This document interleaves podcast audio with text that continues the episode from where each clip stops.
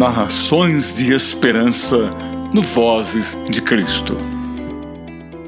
Charles Spurgeon, em uma de suas devocionais em Colossenses 1:28 diz para nós que em Cristo Jesus somos perfeitos. Mas em sua alma você sente que lhe falta a perfeição. O dia a dia lhe mostra isso. As lágrimas que brotam de seus olhos choram imperfeição. Todo suspiro que irrompe de seu coração sussurra imperfeição. Toda palavra grosseira que procede de seus lábios resmunga imperfeição, com muita frequência. Você tem visto em seu coração a confirmação de que não pode sonhar com momento sequer de perfeição em você mesmo. Todavia, em meio a esta triste consciência de sua imperfeição, eis uma palavra de consolo. Você, em Cristo Jesus, é perfeito. Colossenses 2,10 diz isto para você. Aos olhos de Deus, você é completo nele. Agora mesmo, você é aceito do amado de sua alma. Entretanto, ainda existe uma segunda perfeição a se realizar, que está prometida a toda a descendência de Cristo.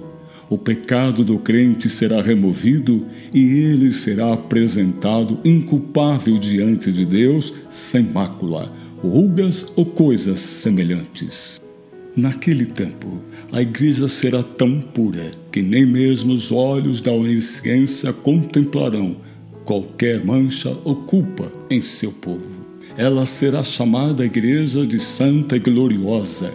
Ela irá dizer: Estou usando as vestes de meu Salvador e sou santa como Ele o é. Nós iremos experimentar e conhecer a mais profunda sentença que poderemos ouvir. Nós seremos todos completos em Cristo Jesus.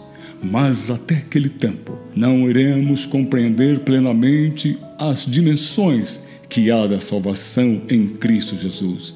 No seu coração não salta de alegria ao saber de tamanha promessa? Te digo que, mesmo sujo como somos, como somos neste momento, lá nós seremos todos limpos.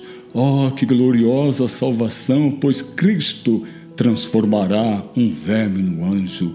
Ele tomará uma coisa suja, deformada, irá transformá-la em algo glorioso, algo belo e poderemos desfrutar da companhia dos anjos. Portanto, podemos dizer: ó oh, minha alma, levante-se e admire esta bendita verdade em Cristo Jesus, porque em Cristo Jesus existe a perfeição. Eu sou Edson Araújo, obrigado por escutar este podcast. Ouça mais no site vozesdecristo.com.br.